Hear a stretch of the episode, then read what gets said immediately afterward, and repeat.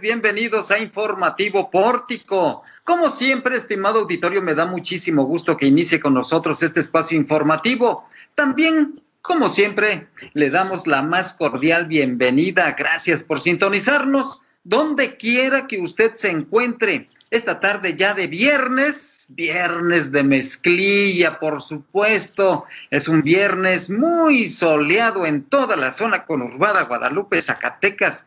Estamos transmitiendo en vivo, por supuesto, desde la heroica y barroca Zacatecas. Sea usted bienvenido, sea bienvenida, ya está en Informativo Pórtico. Quédese con nosotros, escuche usted nada más qué historias, qué titulares tenemos esta tarde a cargo de Landy Valle. Landy, adelante, buenas tardes. Hola, ¿qué tal Juan? Muy buenas tardes y buenas tardes a todos los que nos ven y escuchan. Estos son los titulares de este viernes 24 de julio. Al menos 27 mil mujeres han sido víctimas de violencia durante la contingencia. Estrés y ansiedad, principales afectaciones a la salud emocional por el confinamiento domiciliario. Exageradas son las resoluciones del Triges por la denuncia de la síndico de Zacatecas, afirma Iván de Santiago. El día de hoy, Alejandro Valadez, presidente de la Canacintre en Zacatecas, nos hablará sobre el cierre de empresas en el primer semestre del 2020. La bitácora del COVID-19, nuevo récord de contagios en Zacatecas, 109 pacientes positivos en un día. A mí me han dicho que no necesito el cubrebocas, dice AMLO. En otros temas locales, el Estado tendrá lluvia los próximos 10 días. En información nacional, impacto económico por la crisis de la pandemia, pobreza y desempleo. COVID-19 acaba con el empleo de 1.208.000 mexicanos. Hoy es viernes de fake news con mi compañero Jesús de Ávila y este día tenemos colaboración con Francisco Cortés Navia, así que lo invito a que se quede en Informativo Pórtico. Gracias, Landy. Ahí está nuestra barra informativa, nuestro menú de este día. Gracias, muchas gracias por su compañía. Gracias a todos quienes están sintonizados, están conectados en este momento a través de nuestras redes sociales, a través de nuestra plataforma digital. Muchas gracias por su confianza. Vámonos a la información porque el COVID-19 ha generado muchos fenómenos negativos entre ellos la violencia, violencia de género, violencia entre, en contra, mejor dicho, de las mujeres en general, indistintamente de la situación social, económica, cultural, etcétera, etcétera. Pega fuerte esta violencia en contra de la mujer. Landy Valle tiene datos relevantes. Landy, adelante. Bueno, comentarles que de acuerdo a la Secretaría de la Mujer, la violencia de género continúa presentando un aumento en el estado de Zacatecas. Adriana Rivero Garza, titular de esta dependencia, expuso que hasta la fecha se han atendido al menos 27 mil mujeres en el periodo de la contingencia del COVID-19 de marzo a julio. Vamos a escuchar un poco de lo que nos dijo en entrevista.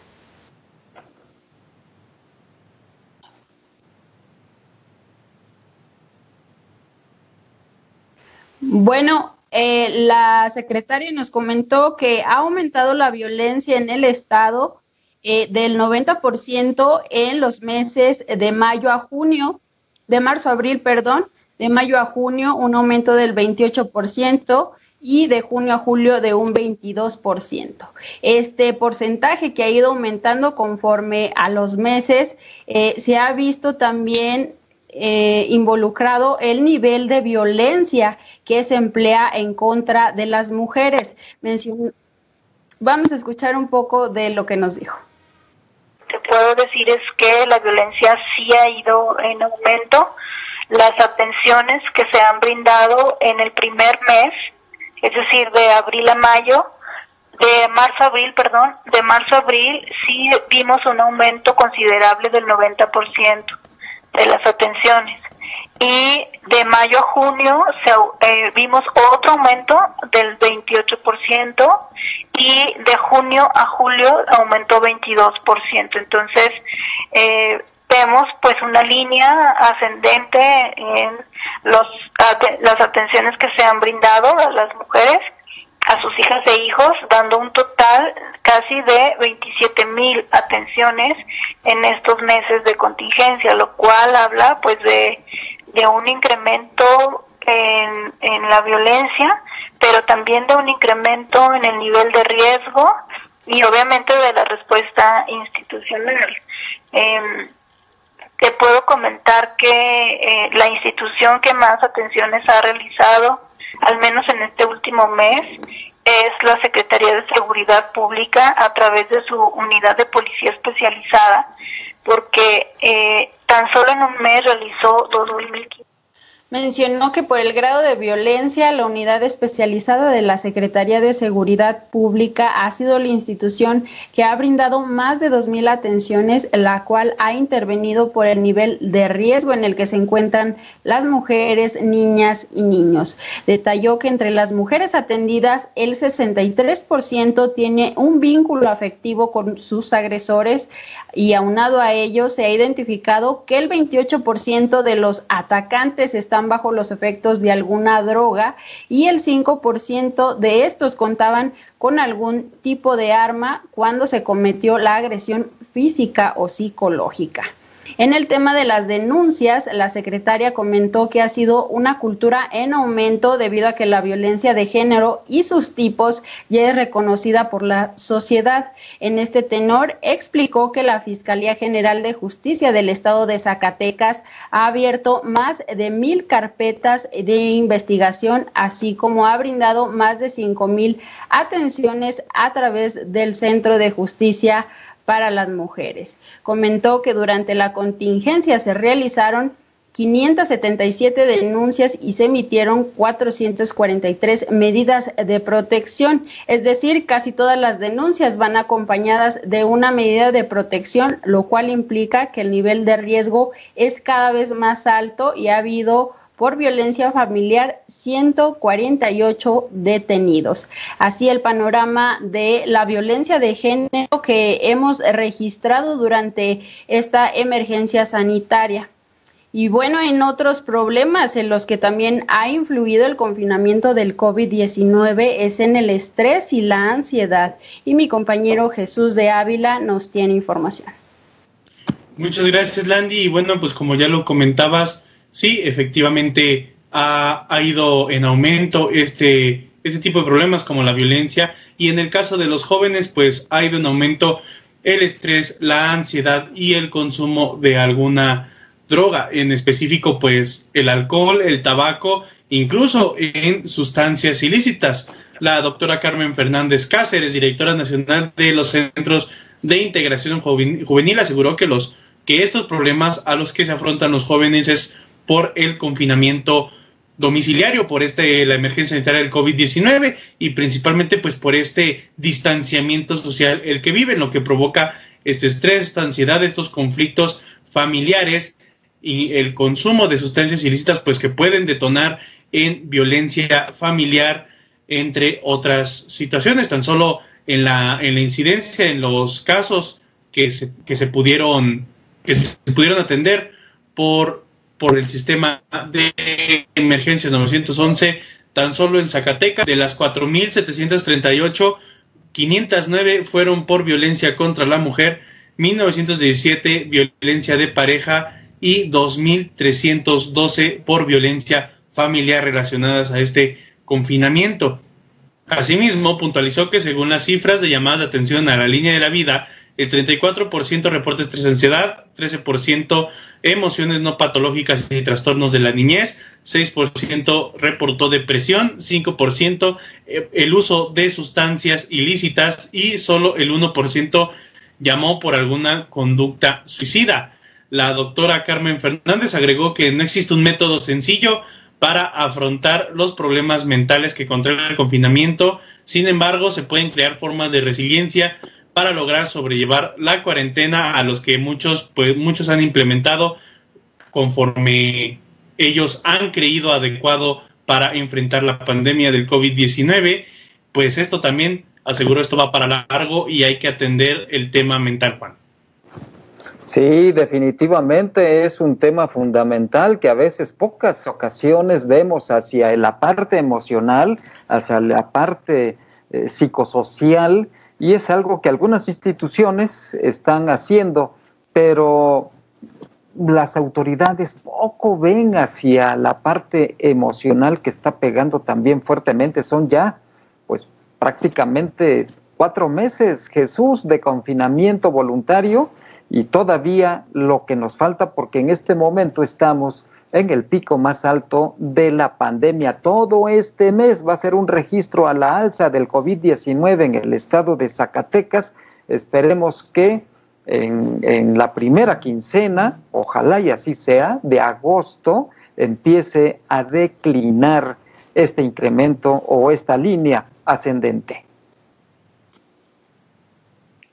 Así es, Juan, pues como ya lo menciona, sí existe un incremento ascendente. Solo el día de ayer se presentaron 109 nuevos casos de este COVID-19. La cifra llegó a los 2.153. Hay 1.137 casos activos, 211 lamentables fallecimientos y 805 personas recuperadas. Esto es el comportamiento del COVID hasta el momento, que sí, como afirmas, pues sí, va a la alza y se espera que hasta finales de agosto la pandemia empiece a decrecer, pero aún así seguiremos teniendo contagios por lo menos hasta abril del 2021.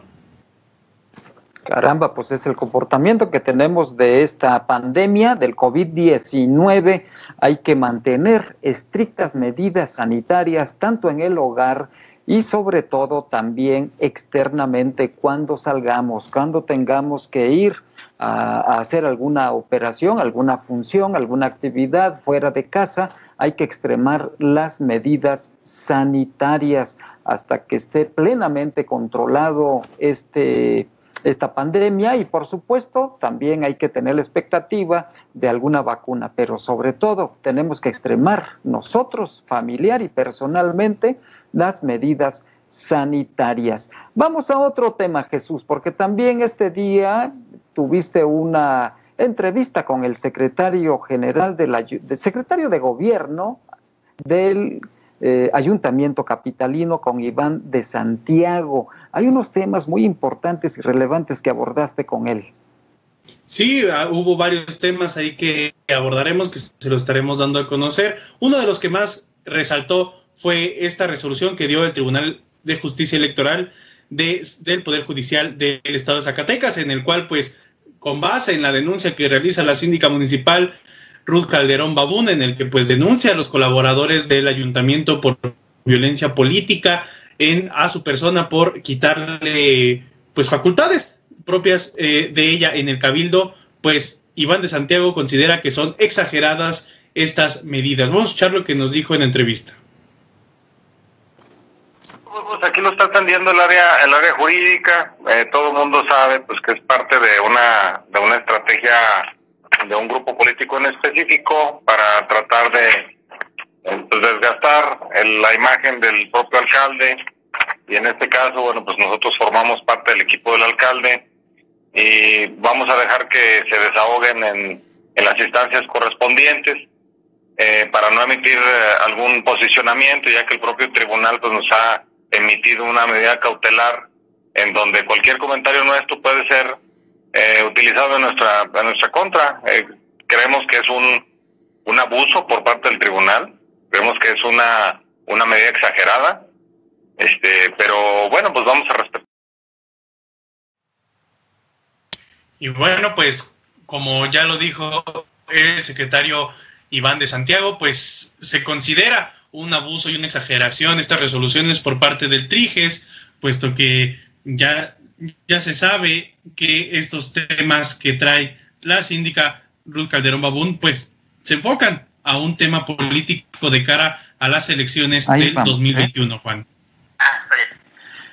Así es, en efecto, el tema es político, se ha politizado mucho las relaciones institucionales en el ayuntamiento capitalino es un tema al que le hemos dado seguimiento y seguiremos atentos cómo va definiéndose esta relación entre el, la síndico municipal y el alcalde Ulises Mejía. Gracias Jesús. Ahora hago un enlace telefónico con el presidente de Canacintra, de la Cámara Nacional de la Industria de la Transformación, Delegación Zacatecas, con Alejandro Valadez Perea, a quien le agradezco que acepte esta comunicación con nuestro auditorio. Alejandro, buenas tardes. Juan, buenas tardes, ¿cómo estás? Buenas tardes a todos tu, tu radio escuchas. Gracias, Alejandro. Pues estamos muy bien, afortunadamente, pero creo que el empleo en Zacatecas atraviesa por una situación muy difícil. El INEGI ha dado a conocer algunos resultados a nivel nacional, pero aquí localmente, ¿cuántas empresas han tenido que cerrar, Alejandro Valadez? Y también cómo está el comportamiento del desempleo, tema que hemos abordado en alguna otra ocasión. Sí, mira, Juan, pues comento, pues es muy, muy complicada la, la tanto nacional como en Zacatecas. Este, los últimos datos que, que tenemos, aparte de registrar nosotros y aparte de lo que nos da el INEGI, que en lo general en Zacatecas pues más o menos hemos perdido alrededor de 7 mil empleos este, directos en lo general, en lo que es la parte de Canacintra de nuestros afiliados, te puedo comentar que este, con nuestro último reporte que tenemos de, del lunes pasado, este, hemos perdido alrededor de 300 empleos directos en, en Canacintra de los afiliados y más los indirectos, que es lo que, tenemos ahorita ahí de, esa parte media, media complicada en, en, la, en, el, en el estado de aquí. ¿Cómo ves, Juan? Oye, Alejandro, pues son 3.000 empleos aproximadamente en este primer semestre, ¿verdad? Sí, sí, sí. Este, en este primer semestre, pues, este, bueno, ya veníamos a la baja en Zacatecas este, con, una, con un porcentaje complicado de, de la situación económica que, que está atravesando este, la República y ahorita con lo de la pandemia, pues este, vino a agudizar un poquito más esta, esta situación de, del desempleo, ¿no? Independientemente también venimos afectado esta, esta parte por el poco apoyo que hemos tenido de la, de la federación al sector este, industrial, a la pequeña y a la microempresa, este, que no hemos tenido ningún apoyo en lo general y también parte de eso es la parte del desempleo que tenemos. ¿Cómo contemplas, eh, Alejandro eh, Valadez Perea, presidente de Canacintra Zacatecas, la perspectiva de aquí a diciembre? ¿Seguirá un comportamiento estancado y a la baja o habrá una leve recuperación del empleo? Fíjate que lo, vemos medio complicado la situación, no vemos que, vayamos a ir a la alza. Eh, afortunadamente, la semana pasada, antepasada, que estuvimos en el semáforo anaranjado, hubo un poquito de, la alza, realmente este, pues casi significativa, pero ahorita que estamos en semáforo rojo y yo creo de aquí a diciembre va a ser muy complicada la situación porque no vamos a, a, poder de alguna forma aperturar al 100% nuestras empresas, vamos a seguir yo creo manteniendo al nivel del 50, 40, 30%, el 60% de nuestras aperturas eso es lo que nos da, es que no tengamos liquidez. Entonces veo muy complicado todo este año, a este año todavía no vemos una, una realza económica que nos pueda ayudar. Y desafortunadamente en Canacintra, Zacatecas, ya hemos perdido hasta, hasta el viernes pasado este, seis empresas de las que están afiliadas, este, ya cerraron sus cortinas desafortunadamente por la, la falta de, de liquidez de recursos y que la gente pues no, ahorita no tiene bastante recursos para estar adquiriendo algún suministro. Estos seis afiliados a Canacintra han tenido que bajar definitivamente la cortina, pero ¿de qué otras empresas tienes conocimiento de que hayan ya suspendido indefinidamente las actividades, Alejandro? Fíjate que de, los Canacintra, seis islas cerraron al 100% y este, alrededor de, del 80% de los afiliados pues traen una baja importante de, de, ventas, de, casi han perdido el 50%. Entonces sí, la, la situación está, está muy, muy complicada para, para todo el sector industrial, empresarial, tanto de empleados de Canacintra como también tenemos datos de, de lo general en el estado de Zacatecas, que sí se ve muy, muy complicada esta, esta situación económica. Gracias Alejandro, seguiremos muy al pendiente del comportamiento económico y de la productividad que vayan a generar la reactivación las empresas zacatecanas afiliadas a Canacintra. Te agradezco que hayas aceptado esta comunicación con nuestra audiencia. Juan, pues te agradezco mucho y este pues seguimos al pendiente y nada más lo que lo que seguimos comentando, ¿no? Y yo creo para que salgamos de este de esta contingencia sí tenemos que todos cuidarnos y la, parte de los afiliados de Canacintra, las empresas están tratando de, seguir con todos los protocolos de salud para reactivar esta economía que, ahorita nos está afectando bastante, Juan. Gracias, Alejandro. Buenas tardes. Gracias, buenas tardes, Juan. Es Alejandro Valadez Perea, presidente de Canacintra, Zacatecas. Una situación muy, muy complicada. Yo escuchaba hace unos momentos una declaración que daba el presidente de la República, Andrés Manuel López Obrador, en el sentido de que lo peor ya había pasado. Pues en Zacatecas no, en Zacatecas, al contrario, estamos apenas resintiendo este fuerte impacto en contra de nuestra economía doméstica. Pero Araceli Martínez tiene información de lo que ha dado a conocer a nivel nacional el INEGI y otros, otros datos complementarios. Araceli, buenas tardes. Adelante con la información. Muchas gracias. Muy buenas tardes al público que ya nos acompaña, a ti, Juan. Y bueno, es importante este tema que ayer daba a conocer el, INEGI, la enfermedad de COVID-19 que suma hasta el día de ayer, 23 de julio, 370.712 casos confirmados y 41.908 defunciones ha dejado también estragos importantes en la economía de los mexicanos. Según un estudio del Instituto Nacional de Estadística y Geografía, conocido como el INEGI, la pandemia ocasionada por el coronavirus impactó en materia económica y laboral sin precedente en la historia de las últimas décadas del país. Vamos a ver un extracto de la presentación que realizó Julio Alfonso Santaella, el presidente del INEGI sobre el impacto del COVID en las empresas, pues tenemos que casi el 60% de las empresas eh, tuvo que instrumentar algún tipo de paro técnico o cierre temporal. El 93% de estas empresas eh, reportan haber registrado algún tipo de impacto económico, de afectación, principalmente en la disminución de los ingresos de estas empresas casi el 89% de las empresas tuvieron que implementar algún tipo de medidas sanitarias en sus distintos centros de trabajo y solamente el 7.8% de las empresas nos reportan haber recibido algún tipo de apoyo para enfrentar eh, la epidemia durante abril o mayo, principalmente por parte del gobierno. Hay que recalcar que el 40.4 de las empresas entrevistadas en esta encuesta ha sobrevivido a la pandemia sin cierres. Lo contrario al resto, al resto, es decir, más de la mitad tuvieron que parar sus operaciones alrededor de más de 21 días ante el aumento de contagios. 93.4% fueron las microempresas. En relación a las afectaciones, el 91.3% de las empresas se vio afectada por la disminución de sus ingresos. El fuerte impacto de esta crisis contrasta con el acceso a los apoyos. Eso es que el presidente ha dado la instrucción de ofrecer un informe diario.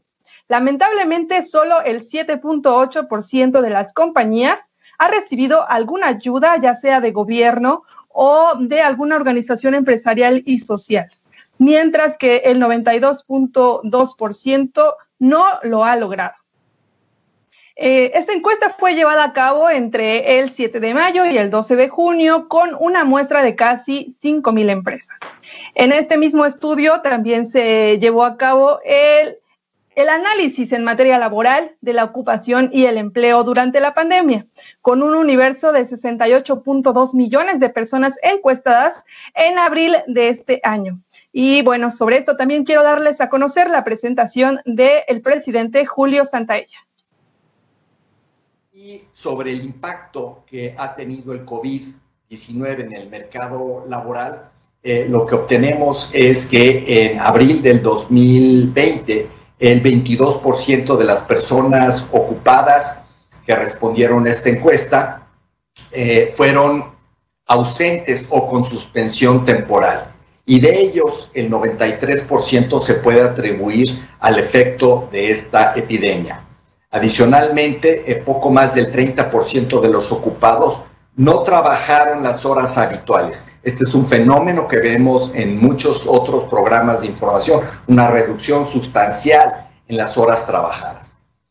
También tenemos un resultado que de los trabajadores subordinados y eh, remunerados que fueron suspendidos de su trabajo durante la contingencia eh, sanitaria, el 39% recibió eh, de manera completa su remuneración, pero el restante, pues, o recibió, recibió solamente una parcialidad o de plano no recibió una remuneración. De los 11.9 millones de personas de la población no económicamente activa que se clasifica como disponible para trabajar, es decir, un 87.1% de eso, eh, pues estuvo ausente de su centro de trabajo o tenía deseos de trabajar, pero no buscó trabajo precisamente por esta pandemia que se lo impedía. El instituto estimó que existen 13.6 millones de personas no ocupadas con disponibilidad para trabajar, pero no buscan activamente un empleo. De ellos, 11.9 millones de personas son ausentes del trabajo a consecuencia del COVID-19, donde 42.3% considera que pues podría retornar a, su trabajo al terminar la contingencia. Sobre el impacto de los cierres a las empresas, el 30% de las viviendas reportan que hay un habitante que perdió su trabajo. Además, el 46.1% de la población ocupada en el país, es decir, 15.2 millones de personas de 18 años o más, vieron reducidos sus ingresos laborales en abril pasado debido a la emergencia sanitaria y el 21.8% estuvieron ausentes temporalmente de su trabajo, manteniendo ese vínculo laboral. Importante la información que da a conocer el INEGI y esta mañana también el presidente dio a conocer ahí sus datos, pero más al rato se los, se los enseño. Juan. Claro que sí, Araceli hay datos interesantes, contrastantes, sobre todo con la información del INEGI y lo que proporciona el presidente Andrés Manuel López Obrador. Regreso contigo un poco más tarde. Mientras tanto, voy con Landy Valle, que tiene un reporte sobre las lluvias que se han generado en algunos municipios del estado. Adelante, Landy.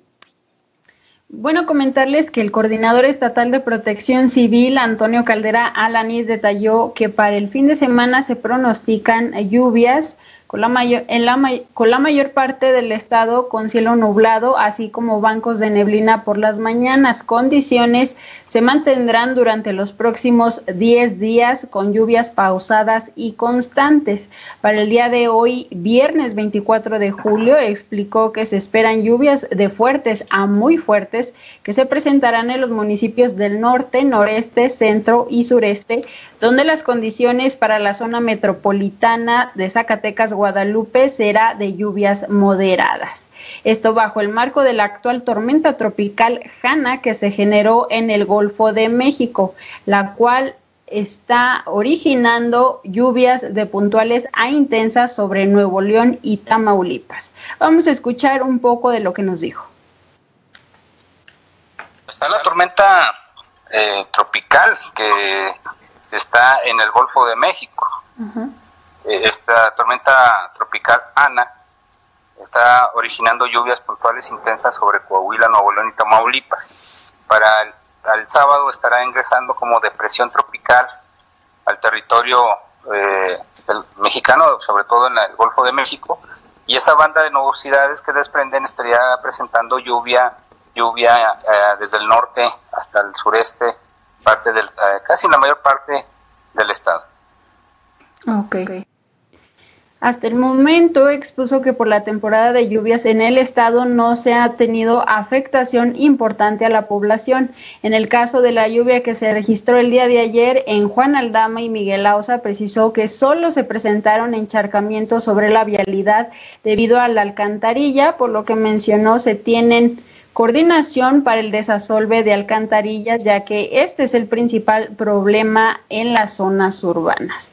Así la situación en el tema de las lluvias y en otra información, el día de hoy está circulando un video en redes sociales, así como en WhatsApp, donde se ve el accidente sobre el Boulevard Adolfo López Mateos. Alrededor de las 10.40 de la mañana se registró un accidente sobre esta vialidad con dirección Zacatecas-Guadalupe a la altura de las instalaciones de una aseguradora de autos donde un niño salió disparado de un vehículo en movimiento.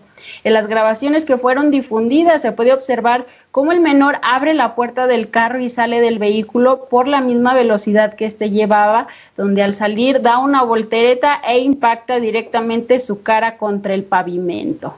El vehículo platina se detiene unos metros adelante y un hombre desciende de este para encontrarse con el niño que llega corriendo al carro ahí la importancia de poner los seguros del vehículo y si cuentan con seguros para niños, pues es mejor también sentarlos de manera adecuada con el cinturón para evitar este tipo de accidentes. Ya podemos ver las imágenes en pantalla y de verdad que se ve muy impactante cómo el niño sale del carro. Y también la importancia de usar el cinturón de seguridad. Claro, claro, claro, tener esa, ese cuidado, los papás tener el cuidado de el usar el cinturón de seguridad, tanto ellos como los niños, el seguro a las puertas para evitar este tipo de accidentes. Caramba, hay que, hay que experimentar, o como dicen en mi pueblo, escarmentar en cabeza ajena evitemos ese tipo de accidentes y, las personas que van en la parte trasera de los vehículos también deben de llevar el cinturón de seguridad, no solamente piloto y copiloto, sino también las personas que van en el asiento trasero. Gracias, Landy. Hago ahora un enlace telefónico hasta Querétaro, Querétaro. Ahí se encuentra ya lista Fátima Ivette Gómez Vargas con información de Pórtico, Querétaro. Fátima. ¿Cómo estás? Buenas tardes. Hola, muy buenas tardes. Los saludamos desde Pórtico Querétaro. El día de hoy, más que una nota, les, les quiero comentar a todo el auditorio eh, sobre las pensiones, un poquito que hay aquí en Querétaro acerca de, de toda esta información que está saliendo a nivel nacional acerca de lo que está comentando Lozoya y el, en el diario Reforma sobre todo lo que han estado ventilando sobre, pues que en ese momento, sobre todo el, el gobernador actual de Querétaro era legislador de la Cámara de Diputados y pues es, parte de los que está siendo eh, pues señalados en esta reforma energética que se llevó a cabo en, en su momento. Está siendo señalado el gobernador del estado así como algunos otros personajes panistas como el, el gobernador de Tamaulipas y el ex eh, candidato a la presidencia Ricardo Anaya y también queretano. Entonces, pues vamos a ver en la próxima semana qué es lo que se eh, desarrolla acerca de este tema, porque pues el, el, el, gobernador por lo pronto pues ha atendido una reunión a través de la CONAGO con gobierno federal. Recordemos que no habían, bueno, el, el, el, el doctor López Gatel no había eh, querido, les canceló una cita de último momento a los gobernadores de Acción Nacional. Entonces, bueno, pues lo están haciendo, lo hicieron a partir de la CONAGO. Esta reunión se llevó a cabo el día de ayer. Y pues mientras esto sucede, la tensión sigue subiendo y también aquí en el Estado, eh, pues hay acusaciones del Instituto Electoral de Querétaro eh, pues acerca de actos anticipados de campaña y precisamente es Acción Nacional quien emitió esta denuncia ante el organismo electoral local de aquí de Querétaro contra una diputada local, Paloma Arce, que es morenista. Esta información completa se la vamos a tener el día lunes, ya que la diputada va a tener un acercamiento con medios y pues ya les estaremos informando de qué se trata y pues el ambiente está cada vez ya más más calientito para las próximas elecciones.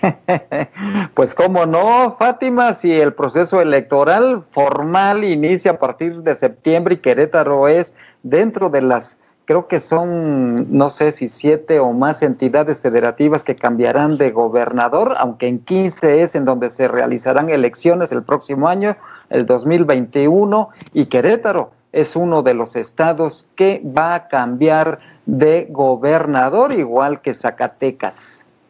Así es, pues ya les estaremos informando qué es lo que sucede con estas acusaciones. No es la, primer, la, la única, también por ahí hay un, un regidor de la capital quien también fue observado y pues estos movimientos veremos qué es lo que lo que sucede en la próxima semana ya les estaremos informando. Oh, estaremos muy al pendiente, Fátima. Mientras tanto, que tengas un excelente fin de semana y nos escuchamos el próximo lunes. Claro que sí. Bonito fin de semana, hasta el lunes. Gracias. Es Fátima Ivette Gómez Vargas desde Querétaro, Querétaro. Y voy, regreso, mejor dicho, con Araceli Martínez, que tiene más información nacional. Hay información muy relevante del presidente Andrés Manuel López Obrador que comentábamos hace unos instantes, Araceli. ¿Qué es lo que comentábamos sobre el desempleo y el, el contacto que haría los datos del presidente? Bueno, según información del Instituto Mexicano del Seguro Social y la Presidencia, un millón doscientos ocho mil personas perdieron su empleo formal en los meses que, en el que el coronavirus ha obligado a parar las actividades económicas. Eh, hoy el presidente habló que en lo que va de julio se han perdido 27 mil trabajadores, trabajos registrados en el IMSS, pérdidas que se suman a las del 13 al 31 de marzo, que son 198 mm, mil 33, y en abril 555 55.243, en mayo 344.526 y en junio 83.311. Vamos a ver el video de lo que dijo esta mañana el presidente. Son los trabajadores inscritos en el Seguro Social, como ya lo he dicho, en abril se perdieron 555 mil empleos. En mayo se perdieron menos 340 mil. En junio 82 mil. Y hasta ayer, en lo que va de julio, la pérdida solo es de 27 mil empleos. Y yo espero que eh, terminemos el mes sin pérdida de empleo. ¿Por qué digo esto? Porque llevamos cinco días, toda la semana, sin pérdida de empleo diaria. Es decir, se están recontratando trabajadores. Entonces, esto me lleva a sostener que ya llegamos al fondo y que va a ser una V. Bueno, el optimismo del presidente se basa en que su administración está inyectando recursos abajo y dando créditos, no solo a quienes se encuentran en la economía formal, sino también en la informal. Sin embargo, bueno, los datos del INEGI que le dábamos a conocer hace rato hablan por sí solos. En otro tema también que causó polémica eh, de Andrés Manuel López Obrador fue algo sobre el uso del cubrebocas y bueno, es que él defendió que científicamente no está demostrado. La decisión de no usarlo en los espacios es lo que él, él refiere que, está, que es mejor mantener la sana distancia que utilizar el cubrebocas. López Obrador solo lleva la mascarilla en los viajes en avión, donde su uso es obligatorio, pero pues nunca lleva cubrebocas. Hoy, por ejemplo, la conferencia fue en Oaxaca en este evento público ni en las reuniones en Palacio Nacional, a pesar de que hay muchos eh, integrantes de, su gabinete que ya lo utilizan, él no lo utiliza. Y vamos a ver lo que dijo esta mañana. Aquí está. Entonces a mí, tanto el doctor Alcocer como el doctor Hugo López Gatel me han dicho de que no necesito el cubreboca Sí, mantengo la sana distancia. Y en los lugares donde sí es eh, necesario o es una norma, por no decir obligatoria, pues ahí me lo pongo. En el avión lo piden, me lo pongo en el avión,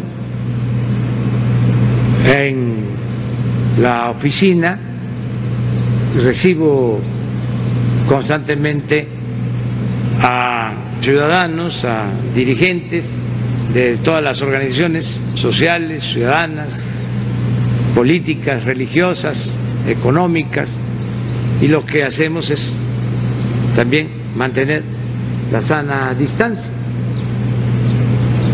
No quiero yo entrar en polémica sobre este tema. Si eh, se considerara de que con esto se ayuda, entonces lo haría, desde luego. Así el presidente defendió que siempre ha procurado la sana distancia antes que el cubrebocas. Sin embargo, bueno, gente de Zacatecas y donde, no, donde quiera que nos vea en la República, si el uso del cubrebocas es obligatorio, pórtelo con responsabilidad. Juan. Lamentablemente yo no he visto que el presidente guarde siempre la sana distancia en los actos públicos, en los actos oficiales en los que está.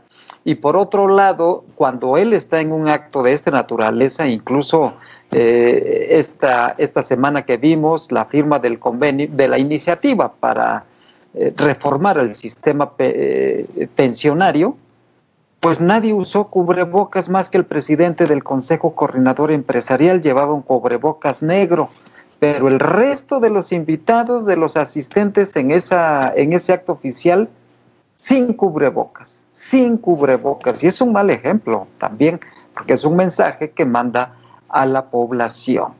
Gracias, Araceli.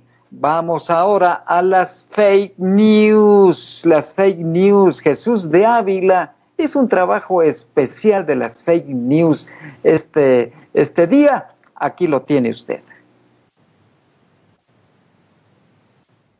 Hola, ¿qué tal? Muy buenas tardes. Esta es su gustada sección de los viernes, las fake news, lo que estuvo circulando de noticias falsas durante la semana. Y es que durante la semana estuvo diciendo que ya se había llegado a la ocupación máxima hospitalaria en el estado de Zacatecas. Afortunadamente esto fue desmentido por la Secretaría de Salud de Zacatecas. Su titular Gilberto Breña Cantú aseguró que actualmente solo hay el 30% de ocupación de camas hospitalarias con ventilador, con lo cual aún no se llega a esta saturación del cual se presumía pues en, en las redes sociales con fotografías que fueron desmentidas ya que dicen que estas fueron tomadas del área de urgencias de diversos hospitales. Igualmente en el área de la salud se decía que tomando dióxido de cloro uno podría salir más rápido de la enfermedad del COVID-19. Esto fue descartado y fue tomado como una mentira, ya que según estudios especializados en la medicina aseguran que el dióxido de cloro no ha sido comprobado como un tratamiento efectivo contra el COVID-19 e incluso se han tenido casos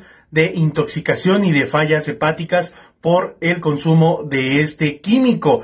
Y en, en otras noticias, en, en, en otro ámbito que no es el de la salud, pues se emitió un video por parte de este colaborador Ernesto González Romo, en el que pues él asegura que un medio de comunicación en el estado de Zacatecas habría recibido dinero por parte del ayuntamiento de Zacatecas en un concurso en el que se le entregarían, se le entregarían recursos a las pequeñas y medianas empresas se le acusaba a este medio de comunicación de recibir 100 mil pesos solo porque el director es amigo del alcalde Ulises Mejiaro. Esto fue totalmente desmentido por el mismo medio de comunicación en el cual afirman que sí, participaron en este concurso, el cual incluso fue, pues fue, le dio fe la la síndico del Ayuntamiento de Zacatecas, Ruth Calderón Babún. Sin embargo, el recurso no fue entregado al medio de comunicación. Y recuerde, si usted tiene alguna otra noticia falsa, hágale llegar al WhatsApp de Pórtico MX 492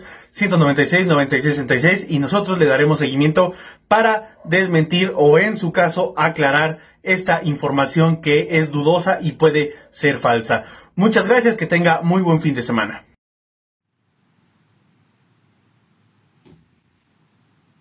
Le doy a conocer también que este día personal del ejército mexicano perteneciente al 97 Batallón de Infantería en coordinación y con apoyo eh, y en apoyo a las autoridades municipales de Fresnillo realizaron la entrega gratuita de cubrebocas, aplicación de gel sanitizante a la población de Fresnillo y también continúan difundiendo las recomendaciones para evitar contagios. Elementos de las Fuerzas Armadas acantonadas en Zacatecas están haciendo esta labor de prevención en el municipio que es el foco de la pandemia en este momento en el estado de Zacatecas, el de mayor incidencia de contagios de COVID-19 en Fresnillo, Zacatecas. Ahí tiene usted el trabajo que realizan las Fuerzas Armadas, el Ejército Mexicano, dando gratuitamente cubrebocas a la población abierta, la población en general y aplicando gel sanitizante a las personas, a los fresnillenses. También les están recomendando el uso de el lavado de manos con jabón, así como mantener en casa las condiciones sanitarias que recomiendan las autoridades sanitarias. Es la labor que realiza en Zacatecas las Fuerzas Armadas. Y ahora le doy la más cordial bienvenida al maestro Francisco Javier Cortés Navia y su colaboración de todos los viernes hablando sobre el deporte aquí en Informativo Pórtico.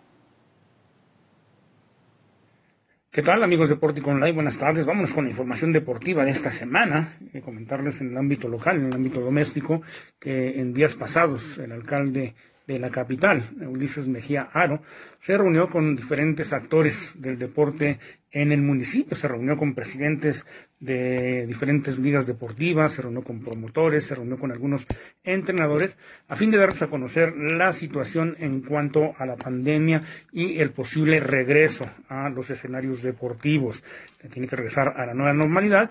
Y bueno, pues en estos momentos ahí les hizo eh, la, la, aclaración de que en estos momentos prácticamente es imposible porque esto va a depender de la semaforización. Estamos en semáforo rojo, hay que recordarlo, y bueno, pues prácticamente estos escenarios tienen que permanecer cerrados. Esto se irá reaperturando, de acuerdo a las declaraciones del alcalde, conforme avance la semaforización. Cuando cambie a amarillo, se podrán abrir algunos espacios eh, abiertos para que practiquen deportes de manera individual. Y bueno, poco a poco, conforme vaya avanzando la semaforización, hasta llegar al verde, bueno, pues se podrán eh, realizar actividades deportivas de conjunto o de contacto. Algunos lo vieron con muy buenos ojos, algunos sí quieren ya prácticamente aperturar los espacios deportivos, pero yo coincido que esto debe de permanecer en la actualidad, acorde a cómo está avanzando eh, la situación en, el país, está avanzando en el Estado y por supuesto aquí en la capital del Estado, pues yo creo que sí debemos de crear esa conciencia entre los usuarios para que permanezcan todavía en casa y que permanezcan confinados. Ya habrá oportunidad para realizar las actividades físicas, deportivas y o recreativas, aunque por el momento, hay que decirlo, lo pueden realizar ahí en su propia casa.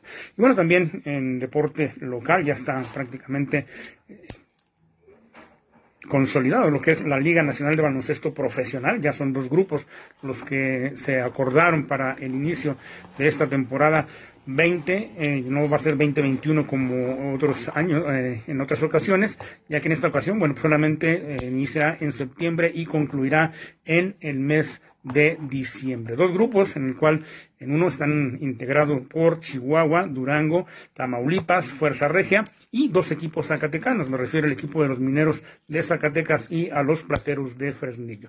En el otro grupo está integrado por el equipo de los Soles de Mexicali, las Panteras de Aguascalientes, los Aguacateros de Michoacán, los Soles de Jalisco, los Libertadores de Querétaro y las Abejas de León. El arranque se tiene previsto aquí como local en Zacatecas, que sea el 11 y el 12 de septiembre enfrentando a el equipo de los Plateros de Fresnillo en el clásico de clásicos de que ya se tiene historia en Zacatecas, para después, el 18 y 19 de ese mismo mes, estar enfrentando a los Dorados de Chihuahua y así darle continuidad hasta que concluya la temporada. Se pretende que los playoffs estén eh, celebrándose por allá en el mes de diciembre. Esperemos, esperemos que el equipo zacatecano conforme un buen equipo. Ya eh, se han dado a conocer algunos nombres para que refuercen al equipo zacatecano, como es el caso del norteamericano Eric Dawson. También dieron a conocer que Alan Colón, el entrenador del año pasado, mm, continúa al frente del equipo para darle continuidad, darle esa continuidad que requiere el club de mineros. También ya se dio a conocer que estará Joaquín Villanueva, que está el Nene Benítez, que estará eh, Jorge Talavera, el Zacatecano, y bueno, estarán integrando eh, eh, algunos otros jugadores que también ya participaron la temporada pasada con Mineros de Zacatecas. En lo que se refiere al otro equipo profesional, ahora en la disciplina del fútbol, comentarles de que en la Liga de Expansión siempre no van a ser eh, 17 equipos como se tenía planeado en un principio, sino serán solamente 16 los que estarán participando. Obviamente ya algunos conocidos que hemos mencionado en, en otros eh, noticieros, pero Zacatecas, Zacatecas prácticamente ya está puesto. Alexis Vega, quien es el entrenador, ya prácticamente está trabajando con ellos para poder arrancar esta temporada de la Liga de Expansión. Y lo que se refiere a la Liga MX, al máximo circuito del fútbol mexicano, se tenía planeado que el día de ayer arrancara. Eh, desafortunadamente esto no ocurrió porque, déjenme comentarles, el equipo de Dorados de Ciudad Juárez, eh, bueno, pues eh, por ahí algunos de sus jugadores dieron positivo, ellos iban a abrir la temporada con eh, el equipo del Atlético San Luis Potosí, no va a ser posible, lo pospusieron para el próximo lunes, ojalá y que ya tengan algunos refuerzos o que tengan por ahí algunos jugadores de la sub-20 o de las fuerzas inferiores, de las fuerzas básicas del equipo de Ciudad Juárez para que puedan enfrentar este compromiso. En otros, en otros escenarios. En Necaxa, el día de hoy están enfrentando al Universitario de Nuevo León y otro partido que se iba a realizar el día de hoy, pero que no va a ser posible, es el, el Benjamín de este torneo, que es el equipo de Mazatlán, que están enfrentando al Puebla.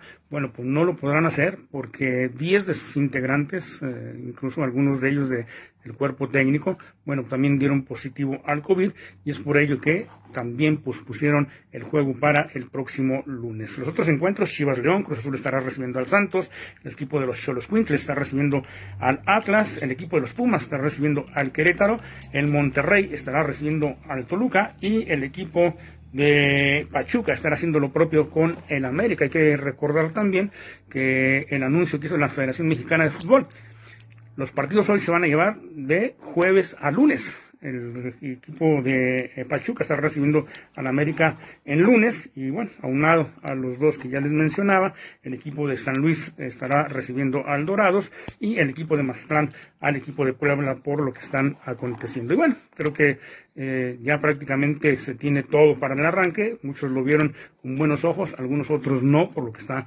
aconteciendo. El hecho es que también se llevó a cabo un torneo preliminar, previo de pretemporada a este torneo, donde, bueno, ya todos sabemos que la máquina celeste de Cruz Azul fue el campeón, y hay que reconocer lo que está haciendo la máquina celeste. Eh, la temporada anterior marchó prácticamente todo el torneo en primerísimo lugar, 10 juegos invictos la temporada anterior, y ahora 5 juegos de... Gracias, maestro. Y hoy es viernes, viernes de mezclilla, por supuesto, pero también México conmemora el Día Internacional del Tequila. Este 24 de julio es el Día Internacional del Tequila y se conmemora con una situación de pandemia, pero a pesar de esta crisis, la producción de tequila en México alcanzó los 128 millones de litros en el primer semestre del año, un 4% más que en el mismo periodo registrado el año pasado. Así que hoy es el Día Internacional del Tequila y México lo conmemora con algunos tragos. Hay que celebrarlo con un caballito de tequila. Caería bastante bien. Pues gracias por el favor de su atención pórtese usted muy bien, cuídese mucho, cuídese. Hay que tener muy bien esas, esas condiciones sanitarias de prevención. Use el cubrebocas que es obligatorio aquí en Zacatecas. Gracias por su compañía y sobre todo, gracias por su confianza. Por supuesto, gracias también a quien hacen posible que usted esté debidamente informado.